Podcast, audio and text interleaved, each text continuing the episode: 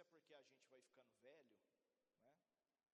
E a gente descobre que nós temos um prazo de validade, que se Jesus não voltar até lá, certeza que algum dia, se não mudarmos de Uberlândia, o nosso eterno endereço será o Bom Pastor ou São Pedro, e agora tem o Buritis também, né? Estou falando dos cemitérios da cidade. Mas eu falo isso me referindo ao aspecto físico, humano. Porque nós que somos escolhidos de Deus, nós sabemos que a morte é só o início de tudo. Parece loucura falar isso, mas a morte é o início. E eu quero falar sobre o fim dos tempos com os irmãos. Irmãos, nós estamos no dia 22 de janeiro. Praticamente 22 dias, não sei se os senhores ou as senhoras têm acompanhado os noticiários ou gostam de acompanhar os telejornais, mas o ano de 2023 ele já começou marcado por inúmeros fenômenos naturais, fenômenos meteorológicos, fenômenos da natureza. Talvez muitos de nós, pela correria da vida, às vezes nem sabemos. Ah, ah pastor, nem estou sabendo. Mas a verdade é essa. O mundo está um caos, irmãos. Por uma questão de respeito e ética, até porque estamos aqui para compartilhar da palavra, seria injusto falarmos sobre as notícias que esses telejornais falam de tragédias, de mortes, de violências. Hoje em dia, irmãos, principalmente esses jornais da parte da tarde, da tardezinha, graças a Deus que eu creio que vocês não assistem isso, não perdem o seu tempo com estes telejornais que se você apertar a sua televisão é perigoso até pingar sangue, de tanta morte. Mas a verdade é que o mundo, irmãos, está um caos. Não sei se vocês sabem disso, mas há cinco dias atrás, o vulcão Kilauea, que fica no Havaí, ele explodiu. A sua erupção foi tão grande que a estação espacial da NASA conseguiu vê-lo do espaço, a olho nu. Há sete dias atrás, o vulcão Quilombo, que fica na Itália, é um vulcão submarino, ele também explodiu e lançou por mais de 7 quilômetros magma, que é a lava derretida.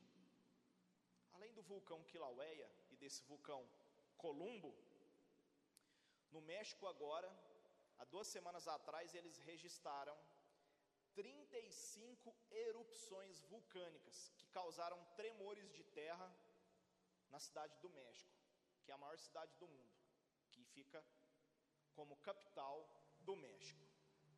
Irmãos, o mundo está em crise, o mundo está gemendo.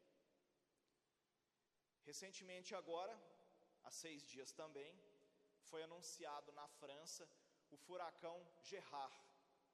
Se fosse brasileiro, ele ia chamar Geraldo, mas lá é Gerard. No norte da França, irmãos, um lugar onde ninguém jamais esperaria um furacão apareceu um furacão na França. Recentemente, agora também no final do ano, nós podemos acompanhar nos telejornais a nevasca que está atacando até hoje, está solapando a América do Norte, os Estados Unidos, Canadá, Groenlândia, alguns países da Escandinávia. Só para os irmãos terem noção, não sei se vocês chegaram a ver os vídeos eu vi vários vídeos no YouTube, no Instagram, de pessoas que depois de ferverem uma panela d'água, saírem lá fora no quintal e jogarem a água fervente e a água no céu, irmãos, uma água fervente congelar. Você consegue imaginar um negócio desse? Foram registradas até o presente momento mais de 61 mortes nos Estados Unidos, de pessoas que morreram de frio. O frio nos Estados Unidos ele está tão violento que basta apenas oito minutos de exposição ao ar livre para você morrer congelado. Animais estão morrendo pelas ruas, congelados. Cães, gatos, animais que não têm dono, animais silvestres, como veados, cervos e outros animais. Por quê? Porque as temperaturas nos Estados Unidos passaram da casa dos 41 graus negativos. A sensação térmica chega na casa dos 61. Anteontem, na Rússia, foi registrado na cidade de Itsuka a temperatura de 63 graus negativos. Até o presente momento, é a temperatura mais fria dos últimos 100 anos. E além disso tudo, irmãos, vemos as tragédias, que não vale nem a pena citá-las nesse momento. Irmãos, o mundo vai de mal a pior. E para isso eu quero ler com os irmãos a palavra de Deus que se encontra Mateus capítulo 24. Vamos ler alguns versículos da palavra do Senhor. Mateus 24, vamos ler do versículo 32 até o versículo 44. Evangelho, segundo Deus escreveu pelas mãos do apóstolo Mateus, também conhecido como Levi, cobrador de impostos na época, que se converteu ao Senhor. Na minha, na minha Bíblia, a epígrafe diz assim: ó, parábola da figueira, exortação à vigilância. É sobre isso que eu quero falar com os irmãos nessa noite. Diz assim a palavra do Senhor. Vamos ler do 32 até o 44. Aprendei, pois, a parábola da figueira, quando já os seus ramos se renovam e as folhas brotam, sabeis que está próximo o verão. Assim também vos Assim também vós, quando virdes todas essas coisas, sabei que estai próximo às portas.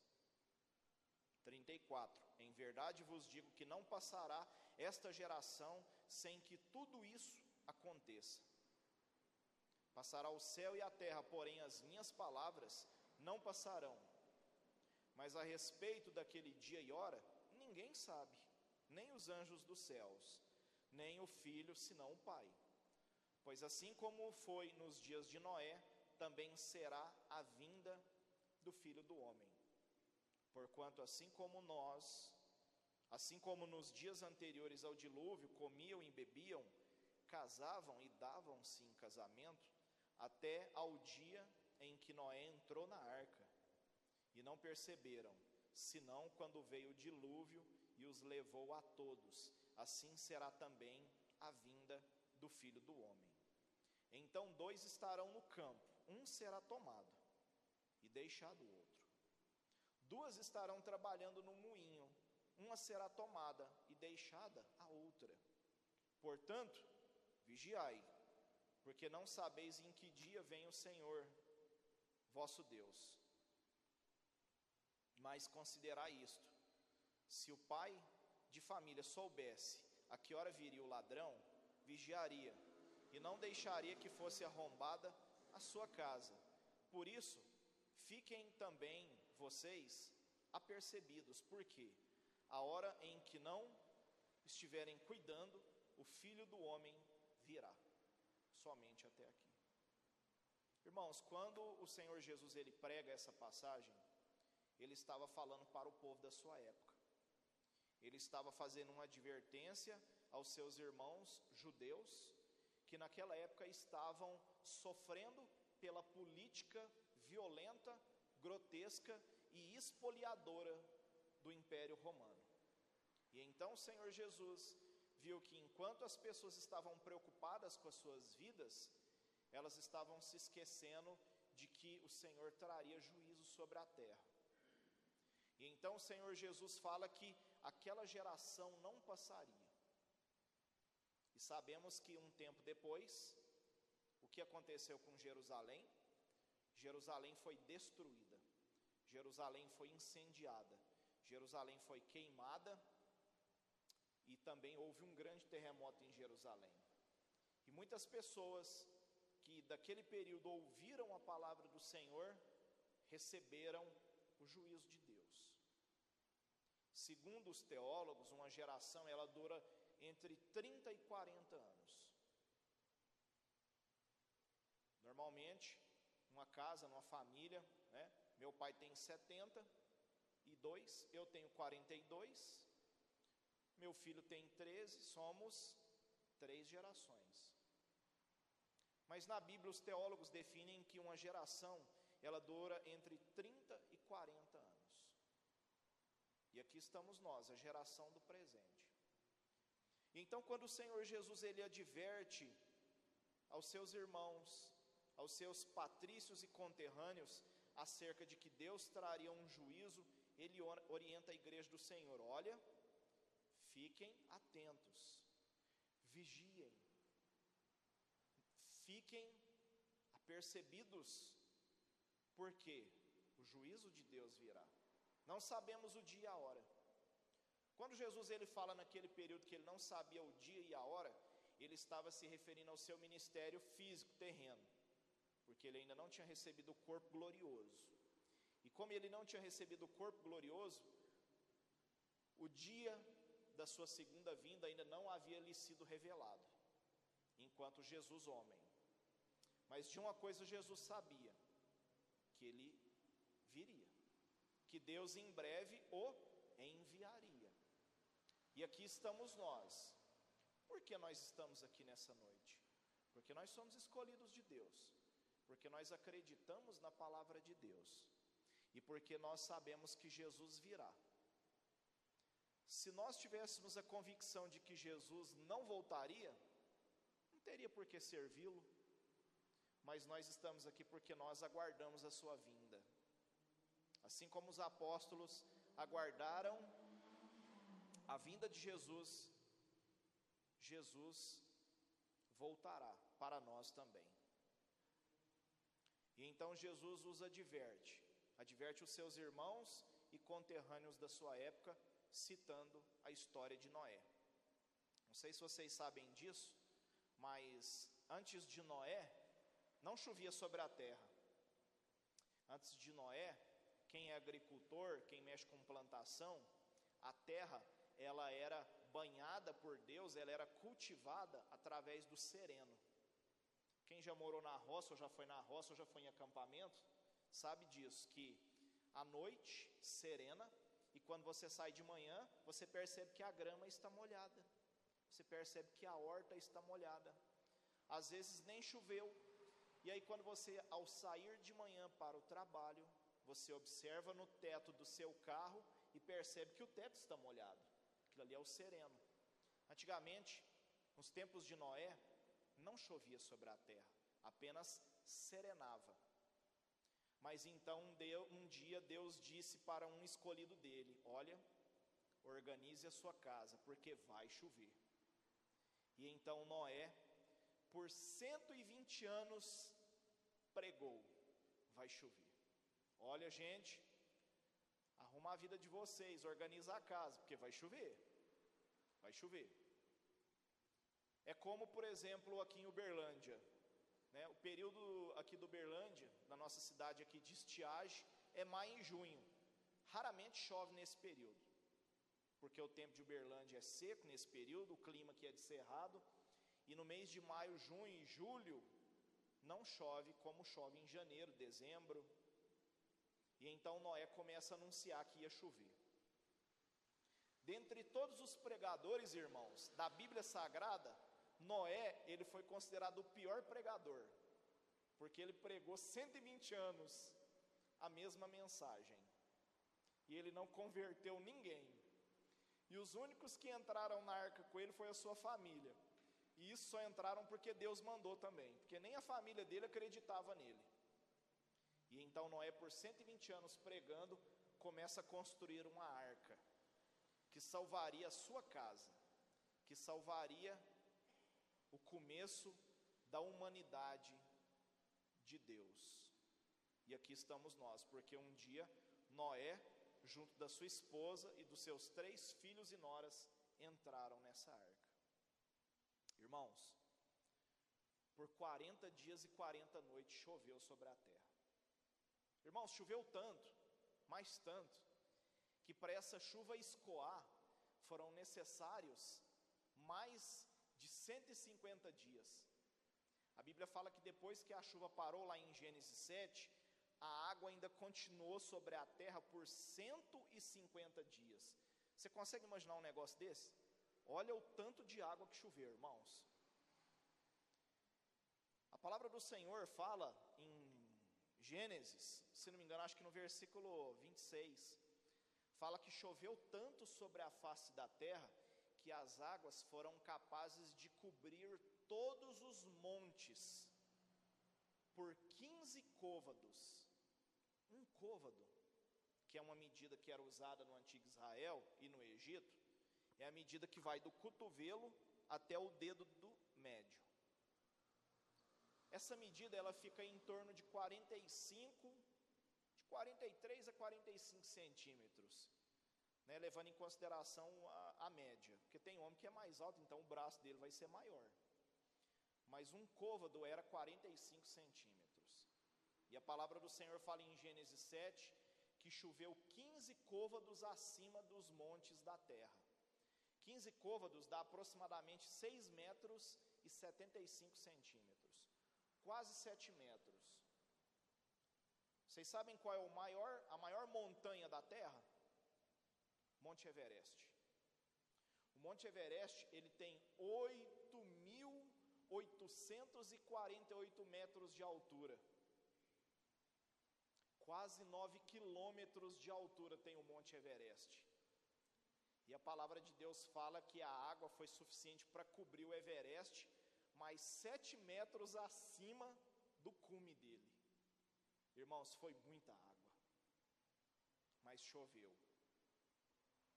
E o mais triste é porque todas as pessoas daquele período morreram. Por quê? Porque elas estavam preocupadas com a chuva? Não. Elas estavam preocupadas com a sua vida. Estavam preocupadas com o trabalho, preocupadas com as finanças, preocupado com casamento, né? Quantos jovens solteiros, ai Senhor, não volta enquanto eu não casar, não é verdade? É, quem aqui já foi solteiro um dia, ou e ainda é crente, sabe disso, que muitos de nós, né, queremos que o Senhor volte depois que casemos, não é verdade? Solteiros e solteiras. Ai Senhor, deixa eu desfrutar desta bênção. Mas a verdade é, irmãos, que não sabemos quando o Senhor virá. E o Senhor veio. Atualmente, irmãos, aconteceu um fato com uma sociedade que passou pelo mesmo que aconteceu com Noé. Os irmãos já ouviram falar da cidade chamada Pompeia? Tem até um filme. Essa história é a história mais de tragédia mais próxima da nossa no ano 79 depois de Cristo, numa cidade chamada Pompeia, uma cidade na Itália, que ficava na época a 10 quilômetros do Monte Vesúvio. Essa cidade ela desapareceu da face da terra. Por quê? Porque um dia, no mês de agosto, entre os dias 24 e 25 de agosto de 79 depois de Cristo, esse vulcão entrou em erupção. Irmãos, quando esse vulcão ele entrou em erupção, ele expeliu poeira, expeliu cinzas, expeliu magma, e muitas pessoas foram pegas de surpresa. Muitos fugiram. Segundo os historiadores, a cidade de Pompeia, ela tinha aproximadamente 12 mil habitantes. Desses 12 mil habitantes, quase 9 mil conseguiram fugir porque eles entenderam a mensagem de que a terra estava tremendo. E quando a terra treme para quem mora em região de vulcão, o que, que você faz? Dá no pé. Mas, dentre aqueles 12 mil habitantes, existiram quase 3 mil que ignoraram os sinais do Monte Vesúvio. E aqui estamos nós, muitas das vezes ignorando o sinal de Deus. Vocês sabiam disso que a maioria das pessoas que moram em regiões vulcânicas se acostumam com os tremores? Eu tenho um amigo que morou 12 anos no Japão. E era muito comum, o Japão é uma ilha, os irmãos sabem disso. E quando o Japão começa a tremer, porque o Monte Fuji tem um vulcão e esse vulcão ainda está ativo, assim como na ilha do Havaí lá com Kilauea, as pessoas continuam vivendo a vida delas normal. E aí às vezes as pessoas estão lá almoçando e de repente as lâmpadas começam a balançar. Não, fica tranquilo, isso é só o tremor. E as pessoas ignoram os sinais da natureza. E os pompeianos, que eram as pessoas ali de Pompeia, infelizmente, mais de 20% daquela população ignorou os sinais do Monte Vesúvio. O Monte Vesúvio, irmãos, é um vulcão que está vivo até hoje. A última erupção dele foi no dia 26 de março de 1944. Os geólogos, que são os estudiosos que se dedicam a estudar os movimentos das placas tectônicas, soltaram uma matéria 12 anos atrás de que o vulcão Vesúvio, o Monte Vesúvio, ele está atrasado no relógio dele. Já era para ele ter explodido de novo e ele ainda não explodiu. Mas as pessoas continuam morando na Itália, vivendo normalmente. Mas o que aconteceu? No, dia 70, no ano 79 da era cristã, o vulcão explodiu. E quase 3 mil pessoas ignoraram os sinais de tremor. Assim que a terra começou a tremer, oito horas antes, muitas pessoas pegaram seus familiares e resolveram sair de Pompeia. Mas quase 3 mil pessoas continuaram ali. Não, eu não posso ir embora porque eu tenho uma lanchonete. Não, eu não posso ir embora porque eu preciso tocar o meu boteco. Não, eu não posso ir embora porque eu tenho uma empresa de tecelagem. Não, eu não posso ir embora porque eu preciso ainda dar alimento para o gado. Não, eu não posso ir embora porque eu tenho um encontro marcado. Hoje é o dia do noivado. Eu não posso ir embora porque hoje eu tenho prova de matemática. Eu não posso ir embora porque eu preciso ganhar mais dinheiro, o comércio não pode fechar. Então aqueles pompeianos começaram a ignorar os sinais da natureza. Até que a primeira onda do vulcão explode. Segundo os geólogos, irmãos, quando o vulcão explode na primeira onda em Pompeia, o ar quente que sai daquele vulcão já matou de imediato aquelas quase 3 mil pessoas que estavam ali na cidade que ignoraram os sinais. A primeira onda que acertou a cidade, o ar que nós respiramos chegou a temperatura de 110 graus Celsius. As pessoas na hora elas sofreram já um choque térmico. Quem aqui já sofreu um choque térmico, né? Tomou banho quente, saiu na friagem, entende o que eu estou falando. Na primeira onda, a temperatura acertou aquelas pessoas com a casa de 110 graus Celsius. E aquilo ali foi suficiente para as pessoas já caírem no chão com choque térmico. Na segunda onda, depois que essas pessoas caírem, caíram no chão após o choque térmico, elas passaram a respirar gás quente e poeira. E eu não sei se vocês sabem disso, a poeira que sai de um vulcão, ela é cortante como caco de vidro. A geologia chama isso de piroclastia que é uma mistura de cinza e vidro queimado. Essa é a poeira que sai do vulcão. E então, irmãos, no século XVIII, um grupo de pesquisadores, enquanto estavam fazendo escavações, descobrem ali Pompeia, que foi soterrada por aquele vulcão. Além de Pompeia, outras cidades na Itália também foram atingidas.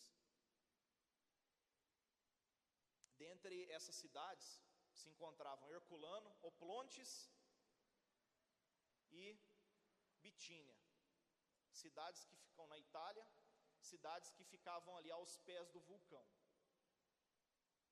A cidade de Herculano ficava a 24 quilômetros do vulcão. E ela foi uma das primeiras a ser acertadas, assim como Pompeia, que ficava a 10 quilômetros do vulcão. Essas pessoas, irmãos, elas não tiveram tempo de correr, elas não tiveram tempo de pegar o papagaio, elas não tiveram tempo de tirar a panela do fogo, elas não tiveram tempo de guardar o dinheiro no cofre, elas não tiveram tempo de se despedir dos seus filhos, elas não tiveram tempo de dizer às pessoas que elas amam, eu te amo, elas não tiveram tempo. Elas morreram de imediato. Em 1744, durante escavações, um italiano de nome Giuseppe Fiorelli encontrou bonecos feitos de pedra, que eram os restos daquelas pessoas. E depois vocês procurem na internet. Procurem na internet esculturas de Pompeia para vocês verem o estado em que essas pessoas petrificadas pelo vulcão se encontraram. De todas elas, a que mais me chamou a atenção, dessas esculturas, dessas pessoas de Pompeia que morreram, pelo, pelo jeito era uma mãe, que ela morre com seus filhos no braço. Ela não conseguiu nem abraçar o seu filho. Do jeito que a onda de calor acertou ela, ela caiu. Depois dessa primeira onda de 110 graus Celsius, a temperatura do vulcão vai aumentando e o vulcão ele primeiro ele solta o ar, é como se ele estivesse baforando. A quarta onda, quando ela chegou nas pessoas de Pompeia, ela já chegou na casa dos 300 graus Celsius, o suficiente para cozinhar uma pessoa viva. E aqui estamos nós, irmãos, falando da vinda do Senhor. Muitos de nós estamos vivendo como em Pompeia. Estamos preocupados com o trabalho, isso é bom. Preocupados com os estudos, excelente, temos que nos capacitar. Estamos preocupados com os nossos relacionamentos, preocupados com as nossas visualizações e likes no Instagram, nas redes sociais. Estamos preocupados com a nossa popularidade e nos esquecemos de nos preocupar com a nossa vida espiritual. O povo de Pompeia foi surpreendido por uma onda de calor. No início do sermão, eu falei há instantes atrás sobre as tragédias que estão acontecendo no mundo: vulcão Columbo, vulcão Kilauea, a nevasca nos Estados Unidos, a frente fria na Rússia, o furacão na França, quem imaginaria que ia ter furacão na França? Os tremores de terra, 35 tremores de terra no México. Mas nós estamos preocupados com a nossa vida terrena. O apóstolo Paulo fala em 1 Coríntios, capítulo 15, versículo 19, que se nós nos preocuparmos apenas com essa vida, nós somos o mais miserável de todos os pecadores. Em algumas Bíblias, no lugar da palavra miserável, está a palavra desgraçado. A palavra miserável, irmãos, no grego, sabe o que, que significa? Sabe quando você chega no hospital, que você descobre que você tem alguém que está entre a vida e a morte?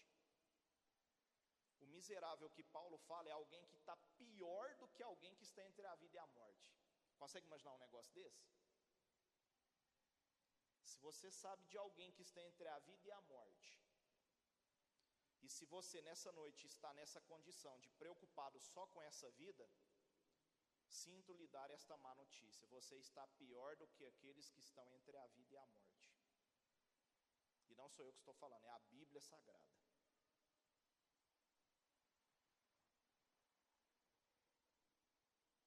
Observando os dias de Noé falei instantes atrás. As pessoas estavam vivendo a sua vida. Quem aqui de nós sabe que dia o Senhor vai voltar? Tirando os testemunhas de Jeová. Já descobriram que ele veio seis vezes aqui, nós não vimos ele. Mas o verdadeiro Senhor, o Jesus ressurreto, cujas mãos estão furadas pelos cravos da cruz do Calvário, ele vai voltar, irmãos. Estou falando da vinda do Senhor no início do ano, porque infelizmente muitos de nós, no começo do ano a gente está preocupado, ai, o que, que vai ser esse ano, o que, que eu vou fazer, o que, que eu vou ganhar, como é que vai ser, para onde eu vou. Igual em Minas a gente fala, proncoutou, proncovou. Mas a verdade, irmãos, é que o Senhor ele está voltando. Não sabemos nós.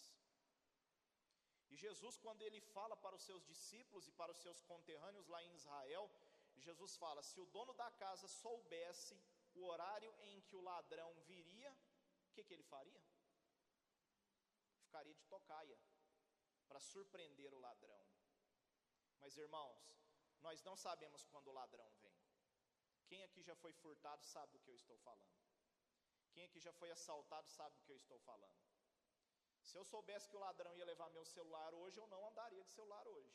Mas nós não sabemos. Porque o amanhã só pertence a Deus. Ou melhor, eu quero corrigir esse ditado popular. O daqui a pouco pertence a Deus. Estamos nós aqui. Quem nos garante que o Senhor pode voltar nesse momento? Irmãos, eu não sei se vocês já. Quem trabalha vai entender o que eu vou dizer. Aquele dia em que você está indo bem no seu trabalho, tudo vai bem, tudo coopera, e de repente você chega na empresa e recebe a notícia de que você foi demitido. É um choque. Você fica perplexo. Às vezes as pernas somem, porque muitos de nós fazemos do nosso trabalho a nossa religião. E aí você fala assim para o patrão: deixa eu pelo menos organizar a minha mesa, despedir dos meus colegas, dependendo da empresa, nem isso você pode fazer. E se o Senhor nos chamar essa noite? Nossa, não deu nem tempo de eu guardar o meu diário de segredos. E se o Senhor voltar essa noite? Nossa, não deu nem tempo de casar. E se o Senhor voltar essa noite? Nossa, mas não deu nem tempo de eu ser promovido? E se o Senhor voltar essa noite? Nossa, mas não deu nem tempo de eu comprar o carro que eu queria? E se o Senhor voltar? Irmãos, é importante que vivamos todos os dias cientes de que o Senhor vai voltar. Nós só sabemos que a coisa está feia, que a coisa fica preta, é quando a luz apaga, não é verdade? Se apagássemos a luz agora nesse momento, ficaríamos no escuro. Aquele momento em que nós estamos tomando banho e a resistência do chuveiro queima no dia frio. E você sente aquela água gelada congelando até a sua alma. Se você soubesse que a resistência do chuveiro ia queimar, você a trocaria antes, mas você não sabe. Se isso te perturba, lembre-se de que o Senhor está voltando, e pode ser agora. É uma grande verdade que nós muitas das vezes temos ignorado. Infelizmente, irmãos, principalmente nós cristãos reformados, temos nos deixado levar pela teologia da prosperidade. Sabia disso que não existe teologia da prosperidade? Existe a teologia da palavra de Deus, da prosperidade não, isso é heresia. Muitos de nós estamos sendo deixados levar pelo triunfalismo, pelo positivismo bíblico. Eu posso, eu quero, eu faço, eu consigo, eu declaro, eu determino. Quem somos nós, irmãos? nós não temos o poder nem mesmo sequer de arredar a nossa sombra, se a gente não se mover. Quanto mais mudar o que está nas mãos de Deus. Mas o Senhor está voltando. E Jesus ele cita no versículo 42. Coloca para a gente aí, por favor, Gustavo vigiai. Pois, porque não sabeis em que hora há de vir o vosso Senhor. Sabe o que, significa a palavra vigiar, irmãos, no grego? A Bíblia foi escrita no grego, no Novo Testamento. A palavra vigiar, ela vem do grego grecoreito, que traduzindo para o português significa apressa. Aqui o Senhor ele nos orienta, apressem-se porque vocês não sabem a hora que vai vir o nosso Senhor. Para onde nós temos corrido? Muitas são as vezes que eu encontro com irmãos de fé, e me refiro não só aos nossos irmãos da família Aliança, mas irmãos em Cristo até de outros lugares.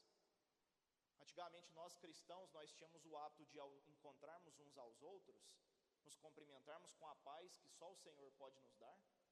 Nem isso fazemos mais. Hoje em dia a saudação dos crentes é: E aí, meu irmão, como é que você está? Na paz? Ele fala: Na correria. Estão correndo. A palavra do Senhor fala em Provérbios capítulo 10, versículo 27, que os pés dos homens maus se apressam para a maldade, e os seus dias serão abreviados. Quantos de vocês, além de mim, têm a sensação de que os dias estão mais curtos? Sabe por que nós temos essa sensação? Porque nós estamos na correria. Por causa do Adão que existe em nós, que vive nessa ânsia, nessa busca, nesse anseio pelo eu quero mais. A palavra do Senhor fala que lá em Provérbios todo homem ele tem dentro de si duas lombrigas. Estou falando mineirês aqui, mas na Bíblia está escrito solitárias. Todo mundo sabe o que é lombriga. A lombriga é aquela bactéria que vai comendo a pessoa de dentro para fora. Vai crescendo, crescendo até matar a pessoa. E a palavra do Senhor fala lá em Provérbios que o homem ele tem dentro de si duas lombrigas, uma chama dá e a outra chama me dá. E nós estamos vivendo os nossos dias alimentando as nossas lombrigas espirituais. Queremos mais.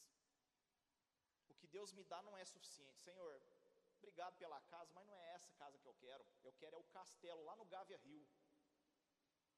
Não, Senhor, não é esse carro eu, eu não quero um pois é. Eu quero, pois então. Estamos correndo atrás, alimentando as lombrigas da nossa alma insaciável. E nos esquecemos do conselho de Deus. Apressem. Nós crentes, a gente tem mania de brincar uns com os outros, vigia crente. Mas a palavra vigia é apressa. Irmãos, para onde os nossos pés estão correndo. A palavra do Senhor fala que haviam dois homens trabalhando, um ficou e o outro foi. Havia duas mulheres no moinho, uma ficou e a outra foi. O que estamos fazendo nós durante a semana?